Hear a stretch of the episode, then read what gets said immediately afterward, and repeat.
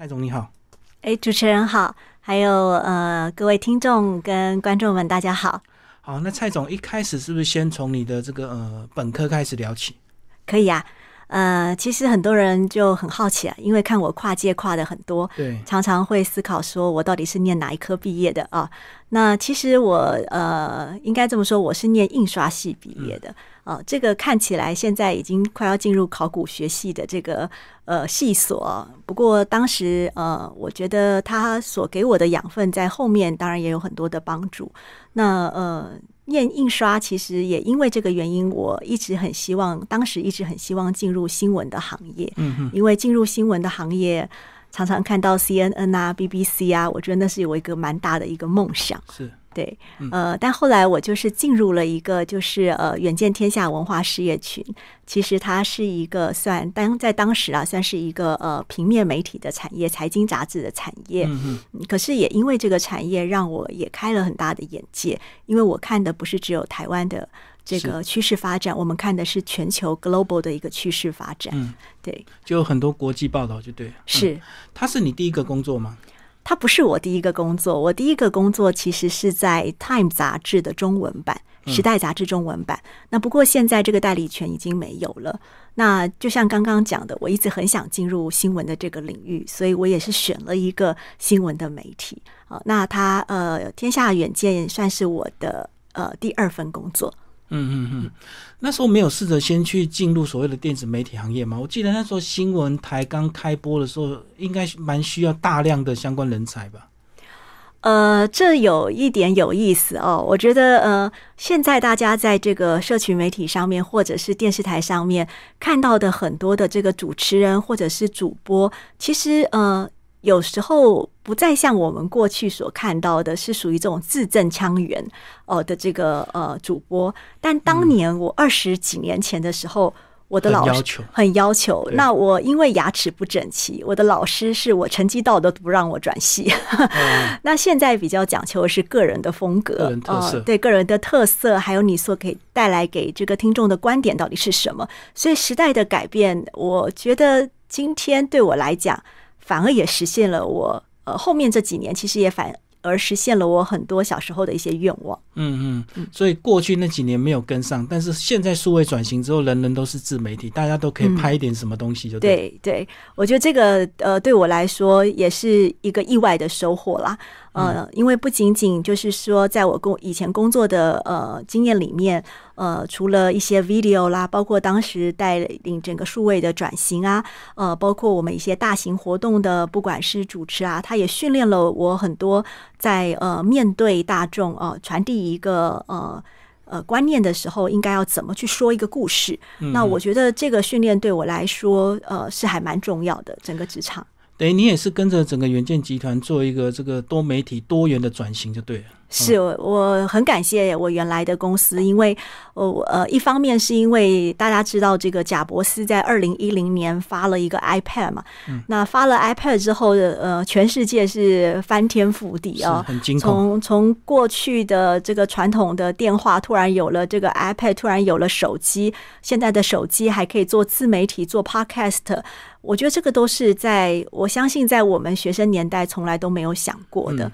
那当时呢？我为什么说我的运气很好？因为我原来在那个时候原来是做行销的主管。那呃，做 marketing 的主管在平面媒体里，理论上它是一个比较后勤的单位。嗯，但是也因为呃贾博士的这么一个新品的产生，突然间全世界的总编辑都很紧张，因为他们会认为文字会不会输。杂志被取代，所以在那两三年内，你会发现全球的总编辑通通跑出来了，然后带着的其实不是业务单位，带着是行销单位的人，大家要互相看怎么合作，能够透过载具，然后透过内容做新的一个传播。那我运气很好，因为我就是跟上了这个浪潮，然后一路从无到有。然后从基础开始学起，到后面现在我们看到的这些。那我们刚刚讲到这个行销人才，就从这个哦后台走到前台。那一开始整个组织，包括你个人，大家会不会有些抗拒啊？就是说，本来他只要设计好活动，就让呃活动人员去推广就好，对不对？他变成要站在第一线了。呃，没有分这么清楚。我觉得一个成功的活动其实是。呃，一定有幕后的英雄，一定有前台的这个负责人。那呃，一个团队其实，在活动里面是非常重要的，因为如果你没有做的很好的准备，哦，包括后台这些呃，所谓我们的幕后英雄，其实你可以想象，站在前台的那个主持人，或者是站在前台的这个人，他会非常紧张，嗯，因为所有东西都会掉线。所以那个时候，我觉得是一个团队呃，成就了每一个成功的活动。嗯呃，你二零一零年担任行销主管，后来你们开始做什么样的一个转型？当时我印象很深刻，那个时候 Facebook 在台湾非常的风行。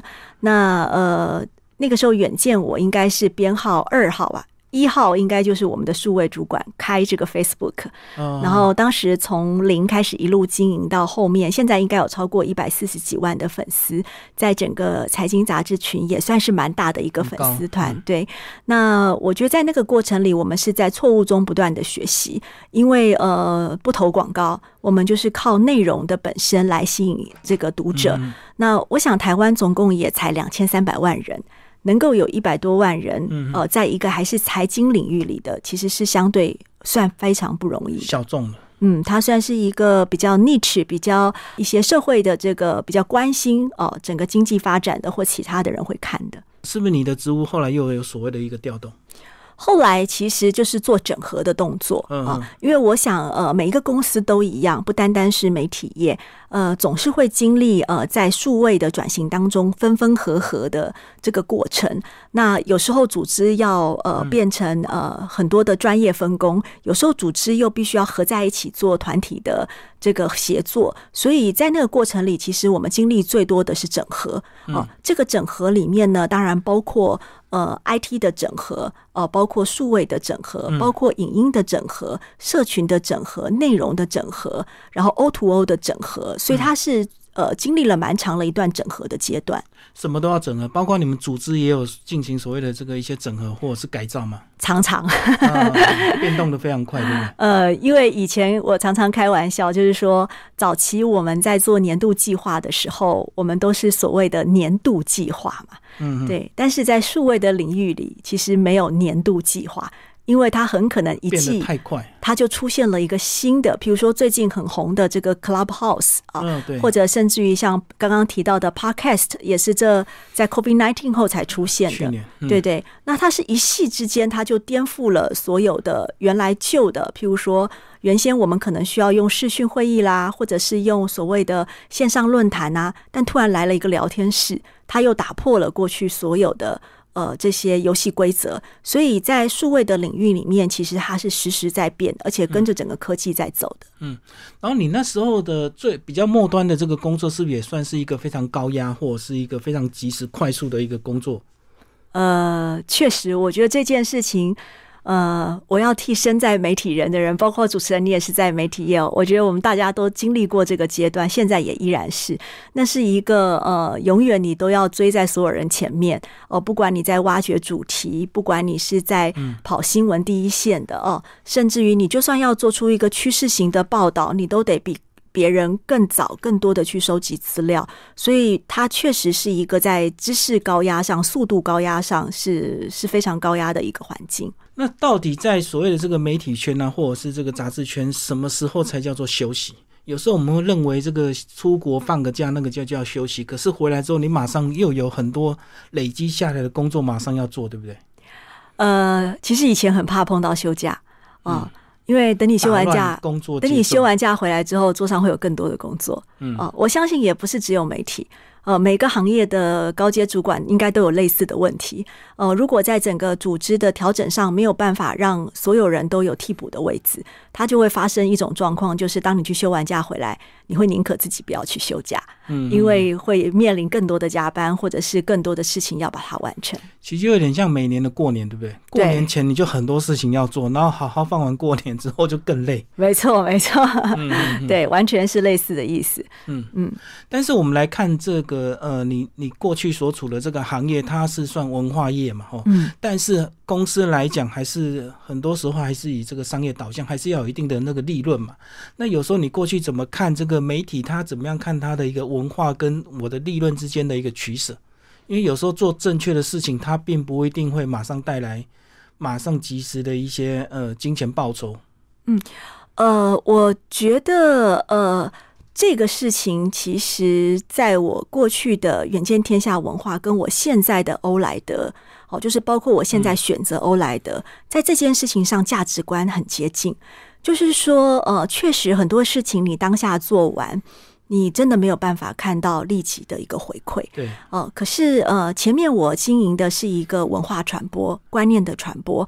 那我现在在选择的工作是绿色的传播，对，其实这两件事情都是需要投资起的，都是需要有一个呃时间来让它发酵，所以确实当下你不一定可以看到回馈，可是路遥知马力，我我一一直都相信这一句话，因为呃一个人或者是。不论你身在什么位置，如果你只看的是眼前的利润，其实呃，我记得这个我有个好朋友，也是那个台科大的这个卢锡鹏教授，他就提到说，人其实是呃分两种，一种是视线的动物，你只看得到你现在所看得见的；另外一种叫做视野，视野就是你呃看的。其实可能是现在眼不能见的，嗯，但是这个视野会帮助你在事业里头达到一个不一样的一条路，或者是一个不一样的一个结果。那我觉得，不管在过去我在文化产业，或是现在我在绿色的产业里，我都选择了一个它是属于视野型的公司，而不是。视线型的公司就看得更远，对不对？嗯嗯。所以蔡总，你觉得你一路这样职场上你的一些信念是都会被所谓的这个企业文化长期的影响吗？我很明显哦，因为呃，我很知道自己的个性哈。呃，我我只要我自己不认同的事情，或者是我对这件事情没有信仰，我是没有办法做的。这个是我从呃进社会没多久之后，我就发现，呃，我有这个性格。有些人可能可以因为一个高薪的挖角，或者是一个呃产业的吸引，他可能很快的转行。但对我来说，我觉得一个人的生命要做的是有意义的事情，但是那个事情你要在一开始选择的时候你要清楚，而且你必须要对它成为一种信仰，否则的话，我觉得。很容易，你就会阵亡。碰到困难就阵亡，碰到挫折就阵亡，碰到人的问题就阵亡。所以今天这两个工作的选择，对我来说都是一个，我认为它是一个我相信，而且我觉得它是对社会有帮助，然后一定可以能够翻转整个社会的风气的一个行业。嗯，可是，在远见这样的一个工作，你待了二十二年。这个过程有没有疲倦，或者是会被人家挖角？因为你等于是待的时间非常的长，再差三年就二十五年，几乎就可以退休的那个年纪了。呃，一定有。我想就是说，一个是内，一个是外了哦。对自己来讲，你一定会对自己会有一些呃想法。譬如说，我常常跟一些职场的人谈哦，如果你是主管哦，要培养人才的时候，要记得几件事情哦：三年、五年、八年、十一年。三五八十一这四个数字，通常都是呃，以我的经验，通常都是你的下属或同事会想要异动的时间，因为他有学习的这个曲线。当他到面临这些时间的时候，他通常都会有一些不同想法要转换。那作为一个主管，你就要去思考他整体的生涯。你要，如果你希望这个人才继续留在原来的。这个公司效力，那你要怎么为他来安排？那呃，对于我来说，其实外界当然也有。我想，不管是媒体还是其他的行业别，呃，各式各样的我都有碰过。可是，一样回来，就是我会去做一个呃，就是思考哦。如果邀请我的只是只是因为薪资的不同哦，那个吸引力虽然有，但它不会是绝对的拉力啊。那我更看重的是内容。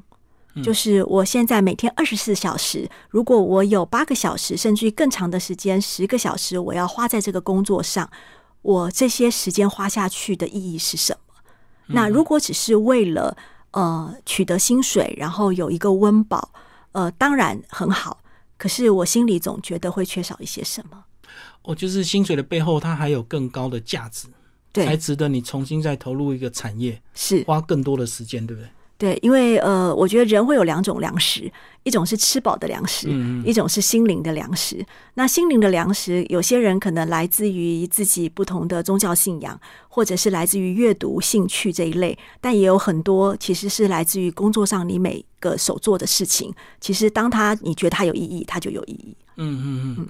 那你工作到什么时候也会体认到一个现象，就是说很多人呃可能是敬重的是你背后的这个名片上的一个头衔，而不是你个人的特质。你什么时候有这样的感触？因为很多人可能在到一定的高层之后，可能就会比较忘记自己的一些初心，对不对？因为他的头衔太闪亮了。我一直都在职场上的想法是，呃，如果有一天我拿掉我原来公司的名片，对，我的朋友或是我曾经在职场上面的这一些 partner 就离我而去，那我觉得我算是一个失败的工作者，因为我只是因为占了这个头衔的便宜。并的便宜，对，或者是说占了这个头衔的光环哦，嗯实际上呃，他们认识的是这个头衔，而不是我。那如果你问我在什么时候我呃我脑袋有这样的观念，但是真正实践出来，其实是我这一次的工作的转换。哦，嗯，去年的异动，对，因为去年的异动，首先我先做休息，我觉得休息也是一个蛮挑战自己的这个呃人际关系的时候。哦，对，很多人可能会突然消失，或者是很多人会突然出现很热情的邀约。对，比如说我我那个时候休息可能有两三个月吧，呃，本来很想要每一天固定的有自己的时间，后来我发现那两三个月我好像只有两天没有行程，那一直有人约，呃呃，他们都说我欠他们的，就是我们在过去的这个职涯里面，呃，应该说大家都好忙，然后呃，虽然我们会有聊到很多，就是一样都是专业经理人嘛，哦、或者是也是位阶比较高的经理人，大家都会想要多聊一些自己人生的规划，自己一些对对对。想法，但是真的没有那个时间。嗯。那呃，我也是在那段休息的时间中，我曾经很害怕，就是说会不会我卸掉原来的职务之后，那我的人生突然停止了或安静了。但是我后来发现，不但没有，而且反而这些朋友们，或是我在职场上面认识的人，他们是更热切的跟我分享了很多他们的看见，他们对我的想法，他们甚至于还有邀我去创业的，各式各样都有。那我在那个过程里也是第一次看到，就是说，当我退下那张名片，我不再拿出名片的时候，我在别人的眼中里面，呃，我是什么样的一个价值？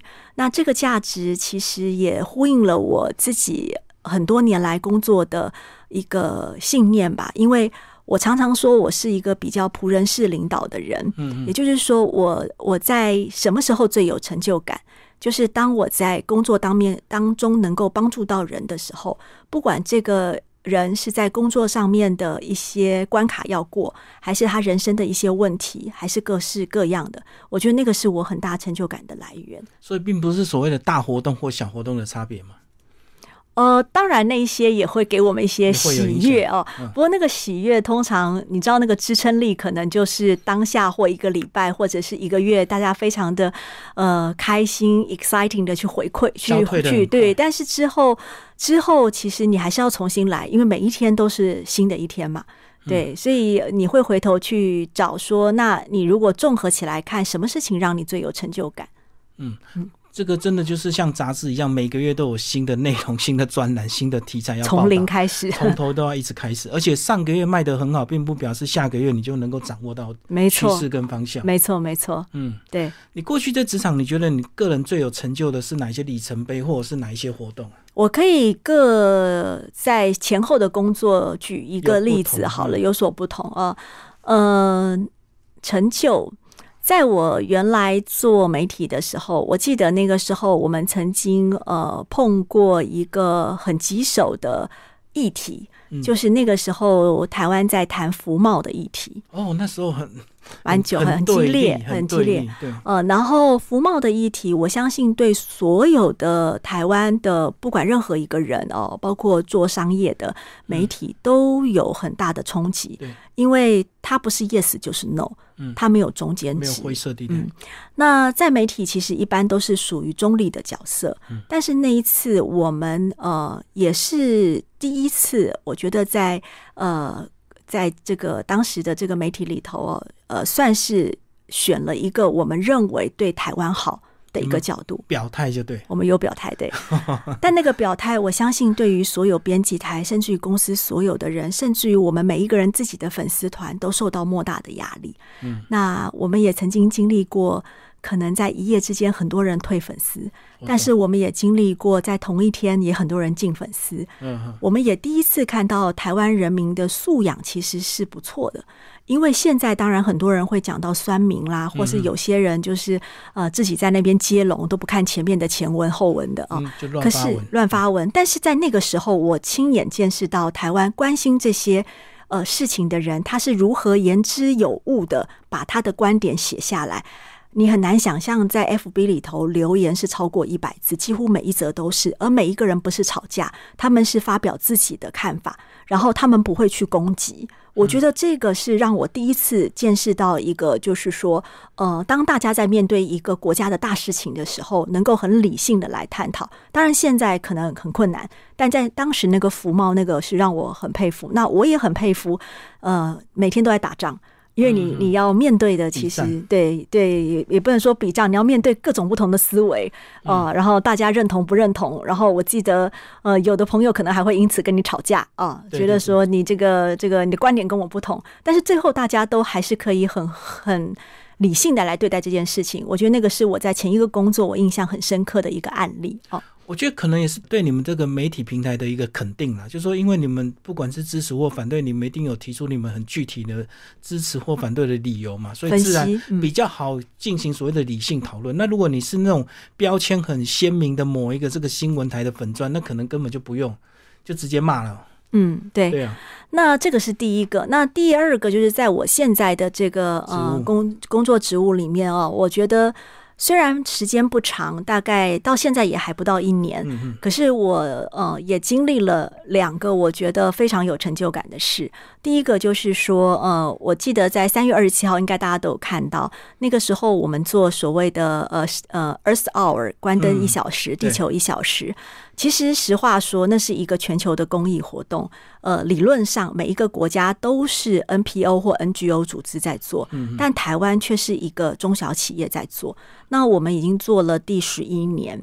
那这个活动呢，每一年其实是全公司，其实跟大家的业务通通没有关系。